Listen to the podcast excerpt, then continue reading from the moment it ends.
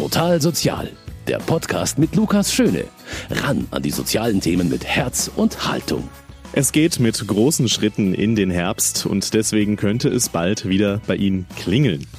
Ja, und dann stehen da Menschen, die um eine Spende bitten. Bevor sie aber dann spontan Nein Danke sagen und skeptisch werden, es könnte sich dabei um Ehrenamtliche handeln, die für die Caritas unterwegs sind. Denn ab dem 22. September geht die Caritas-Sammlung wieder los. Zweimal im Jahr findet die statt und die Caritas organisiert das Ganze gemeinsam mit den Pfarreien im Erzbistum München und Freising. Das Geld kommt den vielen sozialen Einrichtungen der Caritas zugute, wird aber auch für die Arbeit der Pfarreien verwendet findet. Natürlich ist die Sammlung nicht die einzige Möglichkeit der Caritas an Spenden zu kommen. Da gibt es ganz, ganz viele weitere Möglichkeiten. Generell ist das Thema ein kompliziertes mit vielen wichtigen Fragen. Wie spende ich? Wo spende ich? Wie viel spende ich? Und wie erkenne ich eigentlich eine seriöse Organisation? Um all das und noch viel mehr wird es heute gehen bei Total Sozial und ich spreche darüber mit Julia Schäfer, die bei der Caritas im Erzbistum München und Freising für das Thema Spenden zuständig ist. Herzlich willkommen dazu, schön, dass Sie dabei sind.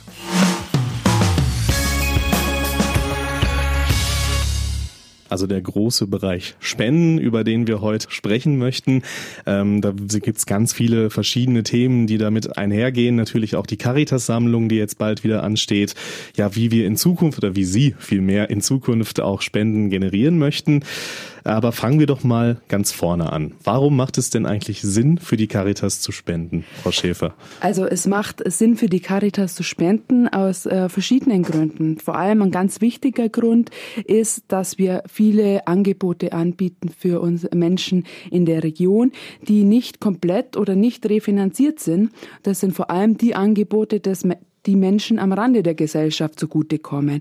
Also beispielsweise die Beratungsstellen für Menschen, die Schulden haben oder äh, für Menschen, die finanzielle Probleme haben und Unterstützung brauchen, Anträge an Sozialämter zu stellen oder aber auch die Tische und Tafeln, die wir in der Region haben, die benötigen Spendengelder und dafür ähm, sind wir aktiv und sammeln, äh, damit wir diese Leistung auch in dem Umfang, den wir jetzt im Augenblick haben und in der Qualität aufrechterhalten können. Ähm, diese Angebote finanzieren sich vor allem über Spendengelder und über Gelder vom, äh, von der Erzdiözese und das ist ganz, ganz wichtig, weil es Kern unserer Arbeit ist. Mhm. Äh, wie sind denn da so die, die Verteilungen? Also wenn Sie zum Beispiel über die Tafeln sprechen, haben Sie das parat, äh, wie viel Prozent, also so ungefähr vielleicht mal auch durch Spenden finanziert bei diesem Projekt? Also ich kann es äh, Ihnen ein bisschen anders erklären mhm. von diesen Spendengeldern, die wir zur Verfügung haben. Das waren jetzt beispielsweise in 2018 12 Millionen Euro, was äh, ein gutes Ergebnis für uns ist. Äh, davon äh, fließen 50 Prozent genau in diese Dienste, also in die sozialen Beratungen, in die Gemeinde Caritas, ähm, in die Tische und Tafeln vor Ort in die Region.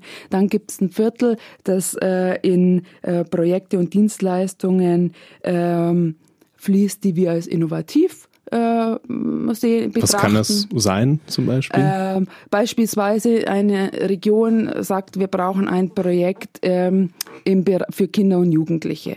Das wird nicht immer gleich finanziert von der Kommune. Das dann leistet der Caritas-Verband in dem Bereich einfach eine Anschubfinanzierung. Hm, okay beispielsweise. Und das nächste Viertel oder das letzte Viertel fließt einfach in unsere Einrichtungen und Dienste. Ähm, für Menschen mit Behinderung, für ältere Menschen, für Menschen mit psychischen Erkrankungen oder Kinder und Jugendliche.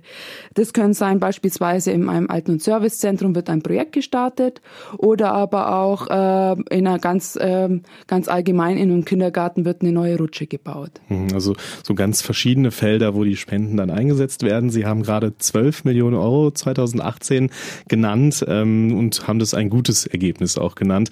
Wie ist denn so die Entwicklung der Spenden in den letzten Jahren? Also grundsätzlich wird das Geschäft immer äh, schwieriger, sage ich jetzt mal, weil es einfach so ist, dass der Kuchen gleich bleibt, aber der Wettbewerb einfach mhm. steigt. Mhm. Es gibt ganz viele ähm, ganz viele Organisationen, die gute Arbeit leisten und die, die auch über ihre äh, über Spenden finanzieren äh, möchten und müssen. Und da muss man äh, ja aktiv sein und im Wettbewerb mithalten. Also ähm, das Spendenvolumen steigt oder ist im letzten Jahr sogar laut Spenden, äh, Spendenrat etwas gestiegen, mhm. aber äh, das ist nur im geringen Maße, aber es gibt immer mehr Wettbewerber. Die Hauptanteile an Spenden gehen in die humanitäre Hilfe. Das ist gut für uns, weil wir da äh, äh, aktiv sind. Auch Kirche, also vor allem in der humanitären Hilfe Kirche, äh, Kinder- und Jugendhilfe, aber auch Katastrophenhilfe und äh, Krankheiten und Behinderung sind da große Themen. Aber natürlich gibt es auch andere Organisationen, zum Beispiel Umwelt- und Naturschutz äh, und Tierschutz, die berechtigt auch um Spenden werben. Also da wird der Markt einfach äh, bunter, sag Immer größer, ja. ja. Wir werden natürlich gleich noch darüber sprechen, wie Sie sich dann behaupten möchten, mhm. auch äh, als Caritas in diesem Markt. Äh, reden wir vorher kurz darüber, wer spendet denn eigentlich bei Ihnen? Also ist das ganz verschiedene Menschen? Ist das eine bestimmte Zielgruppe, die Sie auch ansprechen wollen in Ihrer Arbeit? Wie ist das? Also äh, erstmal ist zu sagen, diese, diese Spender und Spenderinnen sind sehr bunt bei uns. Äh, das ist auch gut so. Aber grundsätzlich ist so, dass die Menschen äh, über 70 die Hauptspendengruppe ausmachen. Das ist auch bei uns der Fall. Ähm, wir versuchen aber auch die junge, jüngeren äh, Menschen da immer mehr anzusprechen. Und das ist auch, man sieht auch aus Studien, dass auch Jüngere immer bereiter sind sp zu spenden, wenn sie Projekte und Aktionen gut finden. Ähm, bei uns ist es so, dass wir äh, Spendengruppen haben, ähm, langjährige Spender beispielsweise, die äh, mit stark kirchlichem Hintergrund oder christlichem Hintergrund, die einfach ihrer Caritas aus christlicher Nächstenliebe äh, Geld geben möchten, die Menschen vor Ort unterstützen mögen. Ähm, dann gibt's aber auch Zielgruppen, äh, beispielsweise Menschen, die in unseren Einrichtungen waren, unsere Angebote wahrgenommen haben und die äh, da was zurückgeben wollen. Also zum Beispiel Eltern, die äh, Kinder in einem Kindergarten gehabt haben, das Angebot super fanden und im Nachgang da gern Geld geben äh, wollen oder sich für ein bestimmtes Thema interessieren. Ähm, die dritte Gruppe, auch eine sehr große Gruppe, ist einfach, äh, sind Menschen, aber auch Unternehmen, die regional für ihre Re für ihre Region was Gutes tun wollen. Das heißt, Einrichtungen, die sie unterstützen, die in einer bestimmten Stadt, in einem bestimmten Landkreis ähm, Angebote vorhalten und da ganz regional das zurückgeben, was sie auch von der Bevölkerung dort bekommen. Mhm. Also stellen wir uns jetzt mal vor, jemand möchte spenden für eine bestimmte Einrichtung oder ein bestimmtes Projekt. Sie haben es ja gerade mhm. angesprochen, dass es auch einige bewegt, wenn zum Beispiel jetzt die Kinder im Kindergarten waren und so weiter. Ähm, wie stelle ich denn sicher als Spender, dass das Geld dann auch genau da ankommt, wo ich das dann auch hinhaben möchte? Am besten ist natürlich immer, äh, wenn Sie eine Spende tätigen wollen, dass Sie konkret im, im Überweisungs Beiträge oder auch online angeben, für was sie spenden wollen. Also zum Beispiel für die ähm, Kindertagesstätte St. Sebastian. Dann wissen wir, ähm, ähm, wir, ähm, wie wir die Spende verwenden sollen. Sie können dazu natürlich immer die Einrichtung fragen, was, was kann ich draufschreiben oder bei uns anrufen. Das ist überhaupt kein Thema. Wichtig ist, möglichst konkret Ihren Zweck draufschreiben. Wir sagen immer, für uns ist es gut, wenn Sie den Zweck nicht so eng machen, weil umso breiter der ist, der ist, umso besser können wir ihn verwenden. Also wenn Sie draufschreiben für arme Menschen, dann wissen wir, es läuft in die Armut, Arm, Armutsarbeit bei uns. Wenn Sie äh, draufschreiben für Kinder und Jugendliche, ist ja immer unsere Weihnachtsaktion, Kinder und Jugend vor, dann können wir das auch super zuordnen. Also da haben Sie alle Möglichkeiten. Wenn Sie sich da unsicher sind, rufen Sie am besten bei uns an gute Tipps, die Sie da gegeben haben. So ein bisschen die Klassikerfrage, die jetzt kommt. Ähm, natürlich bedeutet Spenden auch Verwaltung. Ähm, wie viel Geld fließt denn da so auch in die nötige Verwaltungsarbeit von den Spenden? Mhm. Also wir sind, ähm, ich habe ja vor, gerade erwähnt, dass wir das DZI-Spendensiegel haben. Das heißt, wir werden jährlich überprüft, wie wir, wie wir Gelder einsetzen, um auch Spenden zu generieren. Und, und wir sind da in der besten Gruppe. Da sind wir sehr stolz drauf. Das ist schön. Das heißt, wir haben Verwaltungskosten unter 10 Prozent, was eine sehr, sehr gute Zahl ist. Also äh, das DZI geht davon aus, dass bis 30 Prozent sogar ein okayes Maß an Verwaltungskosten sind. Wir sind in der niedrigsten Kost, äh, Gruppe unter 10 Prozent. Okay. Eine wichtige bei Ihnen Einrichtung, um Spenden zu sammeln, generieren, ist ja die traditionelle Caritas-Sammlung. Mhm. Wenn wir vielleicht einmal noch für die Hörer, die es vielleicht nicht wissen oder um es noch mal ein bisschen aufzufrischen, was ist denn die Caritas-Sammlung überhaupt? die Caritas-Sammlung findet zweimal im Jahr statt, einmal im Frühjahr, einmal im Herbst. Beim, Im Frühjahr ist es immer der zweite Fastensonntag und im Herbst ist es der Caritas-Sonntag.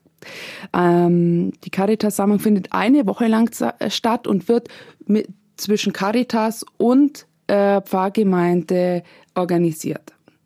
Ähm, es ist sehr traditionell mit den Zielen eben Spenden für karitative Zwecke zu sammeln. Das ist einmal ähm, der Caritas-Verband und als zweitens die äh, kirchliche Caritas, also die karitativen Projekte in der Pfarrgemeinde.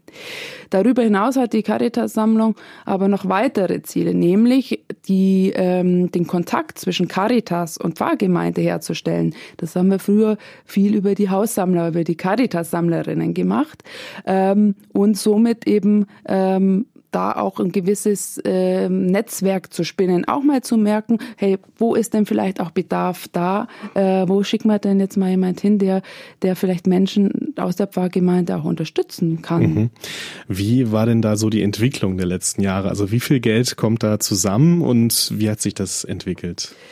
Auch da könnte ich, kann ich jetzt die Zahlen vom letzten Jahr heranziehen. Letztes Jahr hatten wir äh, mehr als 4,6 Millionen Euro, die über die Caritas-Sammlung ähm, äh, reingekommen sind. Das ist ein für deutschlandweit ein sehr, sehr gutes Ergebnis. Da sind wir auch stolz drauf, dass wir in Oberbayern da noch so gut in der Erzdiözese Minden mhm. und Freising noch äh, so gute Ergebnisse äh, erreichen können. Ähm, von diesen von dieser Summe fließen 60 Prozent an die Caritasverband und 40 Prozent bleiben in der Pfarrgemeinde für karitative Pfleck, äh, Zwecke. Beim Caritasverband ist es so, dass es nicht in das große Caritas-Netzwerk äh, fließt, sondern in die regionale Caritas vor Ort, also beispielsweise die soziale Beratung, die Gemeinde Caritas vor Ort, was ein solides Standbein für diese Einrichtung und Dienste schon mal ist. Ähm, das Interessante daran ist, bei der Caritas-Sammlung haben wir noch einen Verwaltungskostenanteil, der bei circa vier bis fünf Prozent liegt, was sehr, sehr gut mhm. ist. Ähm, und da sind wir stolz drauf. Aber, ich glaube, Sie wollten gerade schon ein Aber sagen, jetzt sage ich das Aber. Äh, es ist ja so, dass es ja immer weniger Sammler gibt. Ähm, wie viele haben Sie denn da noch? Ähm, wie ist da so die, die allgemeine Lage? Und was tun Sie auch darüber hinaus, wenn immer weniger Leute von Tür zu Tür gehen möchten, um die Caritas-Sammlung trotzdem aufrechtzuerhalten? also genau wissen wir es nicht, wie viele Sammlerinnen und Sammler wir haben, weil äh, die über die Pfarrgemeinden organisiert werden. Jede Pfarrgemeinde, und das sind ja mehr als 760 in, äh, äh, in der Erzdiözese, organisiert die eigenen Ehrenamtlichen. Mhm. Wir gehen aber davon aus, dass wir immer noch Tausende von Sammlerinnen haben, die jedes Mal bei der Caritas-Sammlung unterwegs sind. Das ist wirklich toll und da sind wir sehr, sehr dankbar. Also an der Stelle auch nochmal ein großer Dank an alle Caritas-Sammlerinnen und Sammler. Auf jeden Fall, ja. Genau, ähm, aber die wären weniger, da haben Sie recht. Ähm, das hat mehrere Gründe. Die meisten Caritas-Sammlerinnen und Sammler sind ähm, älter, die können aus gesundheitlichen Gründen nicht mehr sammeln gehen und es kommen weniger Junge nach. Das hat auch verschiedene Gründe. Die Familienstrukturen ändern sich, äh, beide Elternteile sind berufstätig in Familien, aber auch äh, die Art, Spenden zu sammeln, ändert sich. Also Stichwort Digitalisierung beispielsweise. Dann ist die Bindung an die Pfarrei nicht mehr äh, ganz so stark wie früher und natürlich die äh, sinkenden Katholikenzahlen spielen da auch eine Rolle. Insgesamt äh, muss man sagen, dass die Caritas-Sammlung ähm, jedes Jahr um circa drei Prozent zurückgeht.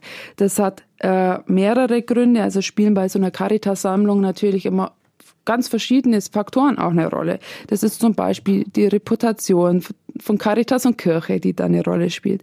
Aber auch Witterungsverhältnisse. Beispiel Frühjahr 2018 äh, hatten wir Minusgrade zur Caritas-Sammlung. Da ist es ganz, ganz schwierig, äh, äh, natürlich die Haussammlung durchzuführen. Mhm. Das muss auch berücksichtigt werden. Aber auch finanzielle, äh, äh, finanzielle Lagen von Gemeindemitgliedern oder Krisen und Katastrophen. Also wenn Krisen und Katastrophen ähm, es gibt auf der Welt, dann fließt natürlich da mehr Geld rein als jetzt die Caritas-Sammlung. Das muss berücksichtigt werden, aber äh, es ist auf jeden Fall ein kontinuierlicher Rückgang äh, in den letzten Jahren erkennbar. Okay. Und ähm, jetzt, wenn immer weniger Menschen von Haus zu Haus gehen, was haben Sie da für Konzepte, um speziell bei der Caritas-Sammlung trotzdem noch die Menschen zu erreichen? Ähm, also eine gute Alternative zur Haussammlung ist die Briefsammlung. Ähm, die bringt auch sehr, sehr gute Ergebnisse. Ähm, dazu ist aber zu sagen, dass einfach zwei Einschränkungen, zwei Aspekte äh, dabei sind, die die Haussammlung besser kann. Das ist einerseits, äh, haben wir natürlich durch die Briefsammlung einfach Verwaltungskosten, die entstehen. Wir müssen die Briefe erstellen, wir müssen die teilweise versenden. Das ist der eine Punkt. Und der meiner Meinung nach noch viel wichtigere ist, dass dieser persönliche Kontakt, diese Caritas in die Haushalte tragen, verloren geht an der Stelle. Mhm. Darüber hinaus versuchen wir natürlich noch andere Instrumente und Maßnahmen zu nutzen. Äh, ein Beispiel ist dafür SMS-Spenden oder Online-Spenden, aber das sind wirklich noch äh, Versuchsballons. Mhm. Da sprechen Sie das passende Thema schon an, äh, diese alternativen Spendenkonzepte, diese neuen Wege, die man ja auch dann an dieser Stelle ähm, gehen kann, gehen muss vielleicht sogar. Äh, Sie sind ja auch zuständig für das Fundraising, so ein mhm. englischer Begriff bei der Caritas. Wenn Sie einmal erklären, was ist Fundraising denn überhaupt? Ja, Fundraising ist eigentlich ein gar nicht so definierter Begriff, aber es geht beim Fundraising immer darum, um äh, Mittel zu generieren für soziale oder gemeinnützige Organisationen. Das können sein beispielsweise Sachspenden, das können sein Zeitspenden und in meinem Fall sind es Geldspenden. Also ich bin beim Caritas-Verband äh, für die Geldspenden zuständig. Die anderen zwei Bereiche haben wir aber auch beim Caritas-Verband. Ähm, beispielsweise Zeitspenden, das übernimmt, äh, übernehmen die Freiwilligenzentren in München beispielsweise und die Sachspenden werden in den Kleiderkammern, in den Caritas-Zentren abgewickelt, aber auch bei unserem Fachverband, dem Weißen Raben mit seinen Gebrauchtwarenhäusern. Okay, wie sieht das denn wirklich dann in, in Ihrem Arbeitsalltag sozusagen aus? Also wenn Sie sagen, ich bin für das Fundraising zuständig für Geld, wie arbeiten Sie da? Was, was machen Sie da in Ihrer alltäglichen Arbeit? Also ich mache das natürlich nicht allein. Ich habe ein Team, Oder das was? besteht, genau, aus, Ihr Team, ja. das besteht aus Verwaltungskräften und aus Referentinnen und wir, wir wickeln gemeinsam verschiedene, ähm, verschiedene Bereiche des Fundraisings ab. Also das sind beispielsweise das kennen wahrscheinlich die meisten Hörer das Spendenmailing, das wir in die Briefkästen bekommen. Da gibt es Kolleginnen, die entwickeln sowas und es wird dann versendet. Wann gehen Spenden ein, dann muss die Verwaltung diese Spenden verbuchen, die Spendenquittungen ausstellen. Das ist ein Bereich, ein sehr traditioneller Bereich, der immer noch sehr gute Ergebnisse bringt, aber man geht davon aus, dass das nicht mehr ähm, langfristig nicht mehr äh, so sein wird und tendenziell auch äh, sinkende Ergebnisse bringen wird. Das ist so ein Bereich. Dann haben wir Dauerspenden und Mitgliedschaften. Also wenn Sie sich dauerhaft für den Caritas-Verband engagieren möchten, können Sie bei uns Dauerspender werden. Das heißt, Sie geben uns monatlich oder quartalsweise einen bestimmten Betrag oder sogar Mitglied beim Caritas-Verband. Das heißt, Sie können dann auch im Caritas-Zentrum im Zentrum haben sie Mitbestimmungsrecht. Genau, darüber hinaus haben wir noch andere Maßnahmen, beispielsweise zum Thema gemeinnützig vererben, was immer wichtiger, ein immer interessanteres Thema für Menschen wird, äh, die sich überlegen, wie können sie denn, ähm, wie können sie denn ihr Vermögen ähm, organisieren. da ist dann manchmal ein gemeinnütziges äh, Testament oder eine, eine Vermächtnis für ein Caritasverband mhm. ein ganz interessantes, ähm, ganz interessantes Thema, wo wir gerne begleiten, unterstützen, aber auch informieren und beraten. Mhm. Oder äh, ähnliches Beispiel die Pater Robert Meyer Stiftung. Das ist eine Stiftung, die zugunsten des Caritas-Verbands aktiv ist. Ähm, da beraten und unterstützen wir Menschen, die sich dafür interessieren, einen Fonds oder eine Stiftung für den Caritas-Verband ähm, zu errichten, um ihr Geld, ihr, äh, finanzielles Vermögen nachhaltig sinnvoll einzusetzen. Mhm. Und das klang alles ein bisschen nach Privatpersonen gerade oder arbeiten Sie auch mit Unternehmen oder anderen Stiftungen oder, oder wie, wie sieht es da aus zusammen? Ganz guter Stichpunkt, da wollte ich gerade noch drauf eingehen. Ja, das ist nicht so unser neuestes Baby, sage ich jetzt mal. Wir versuchen im Augenblick die Kooperation mit Unternehmen und Stiftungen äh, zu intensivieren. Das heißt, ähm, es ist ja so, dass Unternehmen ähm, immer mehr dazu übergehen, gehen auch gemeinnützig, gesellschaftlich aktiv zu werden. Und Stichwort ist da CSR, das heißt einfach ähm, eine äh, gesellschaftliche Verantwortung von Unternehmen jetzt übersetzt. Und da wollen wir natürlich rein. Viele äh, Einrichtungen und Dienste vor Ort ähm, machen das schon seit Jahren und Jahrzehnten, aber da wollen wir noch intensiver reingehen und Kooperationen schließen und Unternehmen und Stiftungen ähm, da unterstützen, auch den Caritas-Verband äh, zu unterstützen. Es gibt Menschen, auch äh, das habe ich jetzt in der Vorbereitung auf diese Sendung auch ähm, wieder gelesen und auch in meinem Umfeld schon mal gehört, so, so Sachen wie Fundraising oder auch Crowdfunding, da kommen wir gleich vielleicht auch noch ganz kurz mhm. dazu. Das ist doch Bettelei. Also ich rufe irgendwo an und sage, habt ihr nicht ein paar Spenden für uns? Ich glaube, so stellen sich Menschen Fundraising vor. Mhm. Ähm, was entgegnen sie den Leuten, die sagen, dass das Bettelei sei? Also Fundraising, da geht es auch einfach darum, dass man Angebote schafft für Menschen, die sich engagieren wollen. Und Menschen wollen sich engagieren oder können sich engagieren in, in verschiedenen Arten. Manche haben Zeit, zum Beispiel, weil sie äh, nicht mehr im Berufsleben stehen und engagieren sich mit Zeitspenden. Andere haben äh, Sachen übrig, Kleider, Möbel, wie auch immer und äh, spenden die äh, an Gebrauchtwarenhäuser. Und Dritte haben Vermögen übrig und äh, versuchen das so zielgerichtet wie möglich für ihre Interessen einzusetzen. Und das Fundraising oder die, die Spendengewinnung äh, zielt genau darauf ab. Die will Angebote machen für Menschen, die sich da für interessieren, ihr Geld für gute Zwecke einzusetzen. Das hat nichts mit betteln oder zu tun, sondern es geht darum, Angebote zu, zu schaffen, um wirksame gemeinnützige Arbeit zu leisten. Okay, wir haben ja jetzt ähm, gerade schon, also oder ich vielmehr habe das Wort Crowdfunding ja schon mhm. so in mhm. den Raum geworfen.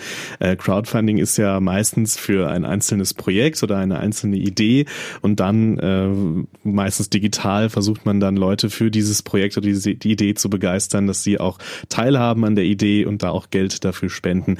Äh, Gibt es sowas bei der Caritas oder ist sowas geplant bei der Caritas in Zukunft vielleicht auch für einzelne Projekte sowas mal zu machen?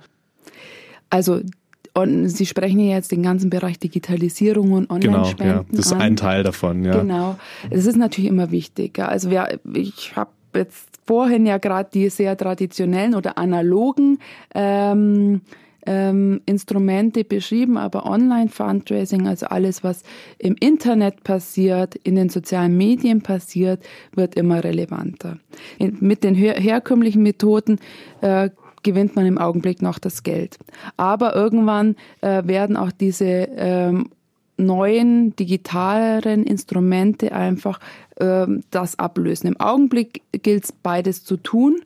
Ähm, wir versuchen das, indem wir ähm, eine ordentliche Webseite haben, auf der wir Spendenprojekte äh, darstellen, wo wir Spender und Spenderinnen einladen, sich die anzugucken. Da kann man auch über Online-Spendenformulare spenden mit verschiedenen Zahlungsarten, was immer relevanter wird.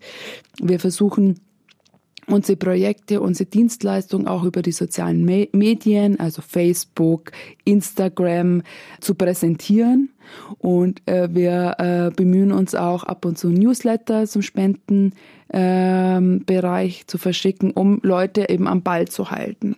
Crowdfunding und sonstige äh, Maßnahmen ähm, machen wir auch das läuft oft sehr dezentral. Äh, Einrichtungen interessieren sich dafür und mhm. testen da mal was aus. Also ein Beispiel ist da zum, ist da ähm, äh, unser Gospelchor in Dachau, der letztes Jahr gemeinsam mit einer Bank so eine Crowdfunding-Kampagne gestartet hat.